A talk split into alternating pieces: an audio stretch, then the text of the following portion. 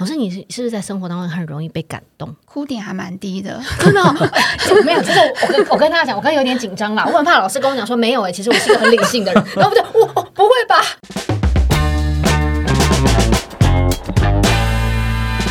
？Hello Hello，大家好，今天呢，在我们的吉斯特快车当中呢，哎，要来跟大家聊一聊不一样的这个话题啊、我们现在的节目呢，其实呢都是。很多很多很多的来宾，我每次都非常感谢，所以呢，都在跟那个 Reagan 在讨论的时候，就说，我觉得我们把那个触及面哦，真的把它伸展开来，然后呢，让所有我们的节目的听众呢，你都可以了解到说，啊，我今天如果我有一个创作，我想要让大家能够来接受，或者是让大家更多的来了解我的创作，我可以怎么做？今天呢，在我们的节目当中呢，邀请到的呢是乌马老师，乌马老师你好。露，露好，瑞恩好，吴老师你好，对，跟大家呢介绍一下乌马老师。呃，乌马老师呢，从刚刚在聊天的过程当中，我内心呢就非常非常非常的佩服他，因为呢，我从小的时候呢，也是被我爸妈，我跟乌马老师不一样，我没有办法在幼稚园的时候就告诉我爸妈说。我要学画画，我我不是我我妈都是我的我我啦，我都是我妈问说，嗯，你要不要学画画？我就哦好啊，然后 后来我妈说女生应该要学钢琴，我就哦好哦，讲这什么事情都很有兴趣，然后呢都这样摸一下摸一下摸一下这样子。那乌玛老师，你说你小的时候是也是被想说要学钢琴，对不对？对，然后结果后来你就 大家就是松去一天吧，然后我就说我我不要去了，为什么？你很明确知道那不是你要的，嗯，对，真的，就是可能看到五线谱就很害怕，对，对，我跟大家讲，就是我小时候第一次去学那个钢琴的时候，嗯。我也印象很深刻哦。老师就钢琴嘛，哈，嗯。然后手就要放上去，然后小朋友放上去，你一定这样，那老师就拿笔哦，这样。盯着，他就你的手嘛这样跪，对不对？他就这样，扣扣扣扣扣，这只手，哎、敲你的指节，那个感觉真的就是很恐怖哎。好啦，我小时候学钢，但现在学钢琴应该没这样了哈。好，所以呢，就是说很确定要画画这件事情。那我觉得呢。画画一直到了呢，就一路以来，乌玛老师都是走创作，然后画画，一直到了二十五岁那一年，他为了圆梦，就自己呢存钱，嗯，然后去了法国三年，嗯，老师，你在法国三年的时候，你都学些什么，然后画些什么？其实我那时候还是念视觉传达，嗯然后嗯。其实跟台湾学的是科系是很像，但是我觉得因为班上的同学的氛围不一样，嗯。还有一个环境不一样，是。那时候在那边创作起来的一个状态也不太一样。有一个什么比较大的落差吗？给你一开始的感觉的那个冲击最大的是什么？我觉得自己还是框比较严重。哦，我觉得那里的环境啊，他们是非常非常自由的，是，所以那时候在班上就是一样，就是主题要去创作素材，嗯。我就会发现就是，哎，为什么他们可以很自在的，什么样的美材就可以拿来使用，嗯甚至一个嗯那个糖果纸的那个包装，对。他们就可以拿下来贴在他们的画作上。是，但我觉得自己的部分可能就会去反思，有太多的一些东西把自己给局限住了，这个是我自己觉得的啦。哎、我真的听过好多人都这样讲，就是说呢，我们在从小的时候的美术的教育里面，嗯，不管你是考美术班也好，还是考什么，他们都要求你在素描啊或者干嘛的，都要画到很像。嗯其实台湾很强调很像哦，你有没有发现，什么事情我们都强调很像？可是其实呢，在国外，他就是希望你最好是不要很像，就是 你你你要很像干什么？我们就拍照就好啦。我也有听过有一个老师，他就说，不管是报纸啦。然后糖果纸啊，或者你今天遇到你生活当中，可能现在也会有人用口罩吧，我在猜，就剪一剪之后呢，就贴到他的那个画作上，作为一种意向的表达。所以呢，就会觉得哇，第一个就是不一样了，很自由，对不对？嗯那老师，你语言的部分你怎么克服啊？不行啊。那那那个除了蹦啾之外，其实我还是那时候在去之前是还是有在台台北继续就是学法文，到那边之后还是有念语言学校。可是我觉得我不是有语言天分，但我真的很喜欢那里，嗯。所以那时候就是觉得二十五岁一定要去，就只想体验。是。当然，就体验之后会发现，你还是要真的去学到他们的一些，就是进入到他们的一个体制里面，嗯嗯嗯。才能真正融入。对。然后看见不一样的东西，所以那时候就觉得还是要去申请学校。是，但是其实我觉得对我来说，体验那个东西太重要了。嗯我希望是它可以给我一些不一样的刺激，对，然后让我有一些不一样的感受。这是我想去法国当时的一个主要的原因。所以我觉得，其实老师跟 Reagan 有很类似的地方，都是呢想要出国，然后执行力超强。他也是哦，他就是呢那个什么，呃，妈妈问说安妮要不要出国，他说哦好啊。结果妈妈因为太忙了，迟迟没有动作，然后 Reagan 就自己去找补习班，就哎我要出国。对，没错。然后发现哦，大家的执行力真的都很强哈。那老师，我想问一下，在法国的时候，那除了就是在课堂上，你为什么那么喜欢法国这些国家？其实我也觉得蛮奇怪，因为我人生的机票应该花了很多都在法国上面。应该是说，其实是小时候，大概国小时候六年级，呃，有跟家人去法国。其实那时候就是那种旅行团，对，然后就是欧洲很多国的那种旅行，大概十天内你就可以把那个每个国家给走完那种。我理解。等到长大之后，你就发现，其实你想要是在一个地方可以在深度。嗯，然后那时候去了那么多地方，我觉得就是那个法国会让我想再回去。也不知道是为什么，就是那个动力让我愿意，就是很努力的存钱，对，然后就希望我是可以真的住在那边，是不是一个观光客，只是去那个地方两天跟三天，嗯嗯，所以其实这是我当时最主要的。真的住在那个地方的话，是不是会有不一样的东西跟体验？是因为其实呢，在老师的画作当中呢，啊，到时候也会给大家看，还有非常多的题材都来自于法国，所以呢，其实法国在老师心目中真的是有一个非常重要的一个。一个一个分量在啦，应该这样讲，对不对？然后你在那边也生活了三年的时间，所以那如果法国让你来形容，你会觉得它是一个什么样的国家？你会像我们一样，就是说它很浪漫，这样吗？很浪漫，啊或者是像那个法国影集啊，那个什么艾米丽哦。大家有看吗？因为其实我不是住在巴黎，嗯，然后那时候我是住在那个 Nancy，它是靠近德国的交界的一个阿尔萨斯区那边，嗯嗯，对。然后我觉得其实当然就是中间还是会去其他的城市，可是我觉得法国对我来说，我觉得就是很轻松自在，嗯，对。然后我觉得我很喜欢走在他们那边，不管他们的美术馆啊，或者是一个很简单的巷弄里面，嗯嗯，我觉得都会发现一些就是很不一样的东西。对，我觉得像法国的话，我大概可以理解老师说，就是那种很多生活中的美好，嗯，你就可能就会在转角遇到的那种感觉，对不对？对，就是说我今天可能很轻松，我穿着一个小洋装或牛仔裤或者是 T 恤，然后我可能走一走，走一走，一转角发现哇，这个地方好美。那可能只是一个阳光啊，或者是一阵风啊，或者是就算下雨，它下雨应该也还不错啦。或者是去市集呀，啊，市集，对，不好意思哦，女生聊到法国就是会这样，就是会这样，法市集啊，看到那些就是很缤纷的颜色啊，或者是那些老旧的房子，他们都会有一些就是就是散发出不一样的一种味道。没错，没错，对，请大家容许一下，我们节目不会跟你聊什么法国香榭大道这件事情。哦，因为 我要去买精品。对，我觉得那个人啊，个人喜好的。但是我觉得就是说，你能够这样子走走路、散步，在人的一生当中，很多时候大家都很积极追求很多的东西。但是你真的能够静下来，然后走一走，然后再转角就遇到这种哇，好美好。它不是什么一定要什么。诶，不要一定什么都要上百年哈，然后呢，一定都要什么最古迹啊，最有怎么样都不需要，因为它就是生活当中的颜色也好，看到东西也好，就会给你有一种很美好的。那老师呢，在我觉得他非常不一样的地方是在于，他把这些的美好跟感动，在他的旅行的过程当中，他不是透过手机跟相机哦，因为现在很多那个脸书跟 IG。哦，我跟大家讲哈，那个真的是已经把那个图哦美到让你觉得就是说，天呐，台湾有这样的地方，台湾就是光是那个树有没有紫藤啊，或什么，他都有办法已经拍到让你觉得就是说，哇，一定要去。对，然后我刚刚其实就问了老师，就是说，老师，你知道大家都已经拍成这样了，你还选择用画的，你想要表达什么给大家？我觉得就是想把。我在那样个当下，然后看到的那样的一个，不管是风景还是那个感觉，用另外一种方式把它给记录下来，是，也许是一个色彩，一个线条，嗯嗯，对对对对，所以其实呢，就像我们刚刚在聊的，真的就是没有什么东西都一定要那么像，因为其实我觉得照片哈，有的时候会让我觉得最挫折的地方是什么，你知道吗？尤其现在 IG 这么多，我记得就是可能嘉义。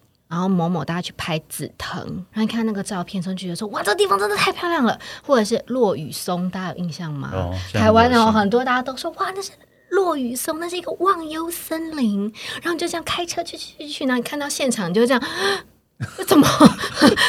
对啊，对对对对，怎么跟我看到的照片不一样啊？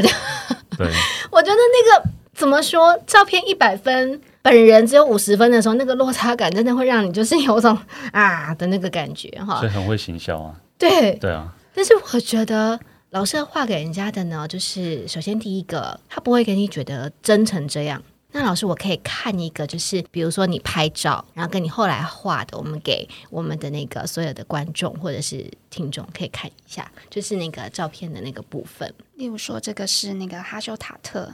好，我给大家看一下哟。呃，这张图我们到时候呢也会在我们的影片上面。植入给大家看。那如果现在是用听我们节目的听众朋友，我跟大家形容一下，这个是在哪里？啊，这是那个奥地利，奥地利对的哈修塔特。对对，我跟大家说哈，我从画面上面看到，跟照片上面看到的呢，就是我们很常在油画当中，你会看到有山，然后有尖尖的他们的教堂，然后呢房子呢白色的，然后屋顶是这样黑色，然后跟很多的这个山景在一起。当然，你如果看影片的朋友，你会看得非常的清楚哈。好，然后呢，我再给大家看一下老师的画。那老师的画呢，我觉得最棒最棒的地方是，他把许多的地方都已经化繁为简。嗯哼。然后呢，我们依旧可以看得到最有代表性的这个教堂的部分，它的那个尖尖的线条。好，我想问老师的就是，老师你为什么会把它想说画用这样子的表达来方式？因为其实我觉得，就是有时候看到一个真实的一个风景，或者是说你自己到那个地方，它会有很多很多的元素。对。但是我觉得，其实，在构图的时候，嗯，一定要先有构图，才会有进入到一个上色阶段。我觉得构图对我来说，就是也许在速写的时候，它其实已经就开始要把一些东西给简化了。嗯。然后你就会在里面开始找到一个在更聚焦的一个画面。是对。那当然。最后，最后，其实它当然有牵涉到所谓画面的平衡感或什么，但是我觉得就是把一个。很多的元素的东西，找出它最重要的、最感动的，或者是你印象最深刻的，是我觉得是在这个创作里面，嗯，你一个过程，嗯嗯，对对对。所以老师呢，就把这个最具有代表性的这些线条，然后呢，就像我刚刚说的，就是白色的房子，然后呢，我们的屋顶呢，就会用比较深的颜色啊，就把它表现出来。这也是在相片当中你能够看得到的。你去旅行的时候，你大概眼睛。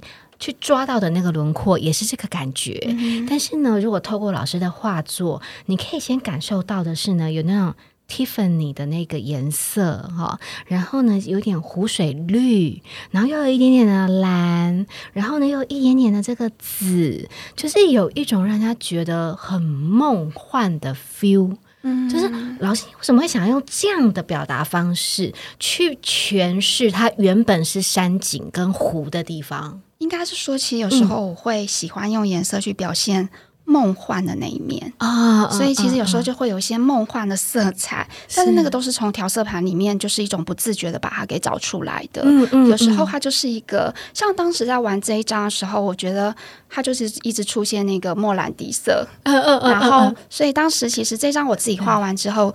跟同学们一起在课堂上画，其实我们就一直在探索这个颜色的部分，嗯，就是怎样去找到这个每个屋顶，它可以在那个色系里面是有一种平衡的，嗯，所以我们其实就一直在那个颜色里面加一点灰，加一点点什么，然后变成好像是莫兰迪色的这种感觉，所以不是拿真正的照片，因为我觉得就算是一样的那个哈修塔特的这个场景，它就算是白天、晚上，或者是它是春夏秋。它都是会有不同的一个颜色的表现，是，所以我觉得最主要应该是说如何用颜色去把你自己那个感觉当下的感觉呈现出来，是我自己觉得是最重要的。其实透过老师，这是老师的手稿，你可以感觉到非常细腻的，包含老师刚刚说的莫兰迪色，有没有？就是在这个屋顶的这个地方，真的耶，完全就是，而且它又要能够做到平衡，对，然后又对，又不是太重。嗯，然后又要能够跟旁边的这种湖水的这个地方，然后来做一个互相的回应，嗯，好厉害哟！就是其实我要跟大家讲是说，你现在可能透过镜头，或者是你是用听的，我必须告诉大家，就是透过老师的手稿，你会感受到它是很有温度，它是很温暖的，它很很疗愈的。我觉得。老师你是疗愈系画家，就是。真的耶，就是你看到的时候，你会很有一种觉得，你可以把很多事情都放得很简单，然后你回到最纯真小朋友的状态，就那种颜色的感觉，然后很细致、很温暖的，就是真的很美。好，除了这一张之外哦，啊，我们也还有这个，我们刚刚看到这柠檬，对不对？好，老师，这张呢，我一看到的时候就觉得很像是那个某某专柜，这柠檬好漂亮，这个是哪里呀？那时候其实是在画一那个意大利。主题的时候去意大利旅行是，有时候我会跟着季节嗯。去设计每一次的旅程。是，比如说那一次是在夏天啊，然后我觉得夏天它可能就会给我一些不一样的颜色的联想对，然后再加上我觉得意大利又是一个很热情的国家，是，所以其实有时候我会用这样的东西去撞击一些火花，嗯嗯，所以这一张是其中的一堂。那我那时候会用黄柠檬，是因为我觉得黄柠檬它在那个夏天的时候那个清透的颜色会让人家觉得。好像酸酸甜甜的很舒服一样，对，真的，对对。而且大家一看到这个黄柠檬的时候啊，或者是说你看到那个黄柠檬，它是有渐层的，就是你除了看到黄柠檬，你会感受到阳光，嗯，对，对你，所以你从黄柠檬当中，你感受到夏天的阳光，然后呢，你又可以透过那个玻璃有没有，它还也有光线的那个穿透感，所以我觉得黄柠檬它就是代表了一种。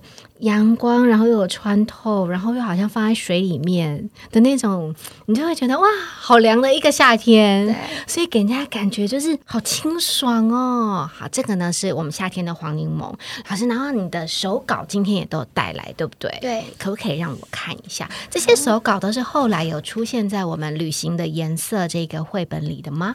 嗯对，几乎都有，但是这只是里面的一小部分。嗯嗯嗯，对。接下来的这个呢，我觉得。我如果没有猜错啦，威尼斯吧？对，应该是夕阳吧？对，对呀。对，因为。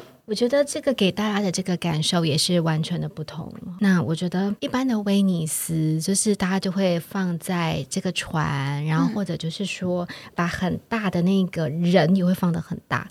但我觉得其实在这整个画面当中，你可以感受到真的是那个夕阳、阳光光线，然后跟旁边建筑物的那个感受。重点是我觉得那个有点素描吗的那个笔触？对，因为前面。那两张有几张其实是，呃，有时候我会用一些这个是黑色带针笔，先单纯的去表现它的线条。那另外像这种就是比较是在没有黑色线条的时候，你单纯用水彩的时候，对，它会有一种不一样的一种看见。是是是，所以前面这几张是有一些黑色线条的部分去呈现。对，所以呢，我觉得其实就是看老师的这个绘本哦，你真的会觉得很多他的这个手稿。那我快速给大家看一下哦，你从他的手稿当中。真的会觉得非常的有温度哇！你看像这个，我觉得老师在黄色的那个渐层上面真的很厉害，各种各种的这个。然后这个 Regan，你你看到这个的时候，你有没有觉得很柔和？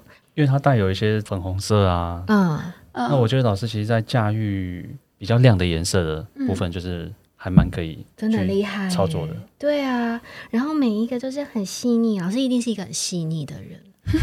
对不对？我觉得老师，你是是不是在生活当中很容易被感动？哭点还蛮低的，真的 没有。其实我跟我跟大家讲，我刚刚有点紧张啦，我很怕老师跟我讲说没有哎，其实我是一个很理性的人。然 后不对，我不会吧？哦，还好。对，其实我跟各位讲，我们每次在专访当中哈，其实也都是有带着一点点的那个小小的紧张啦。我们没有什么问题都套好的，你知道吗？我们很真实，我们节目。所以呢，我觉得就是呃，很快的给大家看，然后我觉得。秋天的这个感觉，然后呢，如果喜欢小动物，看到小狗狗啊，看到南瓜啊，你真的会觉得，嗯，秋天就是那种很温暖的 feel，嗯，然后很感恩的一个季节，然后不会让他大家感觉到说什么，像我们台湾人一样，秋天是很肃杀，有没有？到到落叶啊，那那个差别其实是很大的。好，所以呢，其实在这个绘本当中啊，有很多老师的创作。其实我要跟大家讲，今天为什么邀请到老师到我们的节目当中呢？很多人呢都会讲说，哇，其实我也好喜欢创作。那我好喜欢创作的时候，可是我没有钱，我没有办法把我的想法跟我的创作，然后让很多人知道。甚至有很多年轻人会觉得说，啊，我在等我的伯乐。就是我是千里马哦，大家知道吗？伯乐在哪里？这样子哈，好，或者就是说，嗯，我真的很想要让大家知道，可是可能家里呀，哈，或者环境上面没有那么允许。但是我觉得现在很棒的是，就像我们节目叫做集资特快车，你可以透过很多的募资平台，好，所以呢，老师其实也有在泽泽平台上面啊，然后来告诉大家，就是说，如果你有一个梦想，你想要这样做，那或者是你跟这个呃集资的平平台，你有联系了的之后。到底后续应该怎么样做呢？在下一节节目当中，我们就会来很清楚的跟大家分享。因为你看，老师是一个哭点低，然后又容易感动，对不对？然后呢，又那么细腻的人，你要叫他就是跟大家就是嗯分享这个的时候，我觉得其实难度很高。可是你不要忘记，他是一个很有执行力的人哦。他在二十五岁就存钱，然后就出国去法国，然后法文又不太行的那样子哎。所以大家不要怕哈。好，在下节节目当中，我们就来告诉你。跟集资平台合作之后，你会有很多真实面的问题啊。那这些真实面的问题应该要怎么样来面对？下期节目来告诉大家了。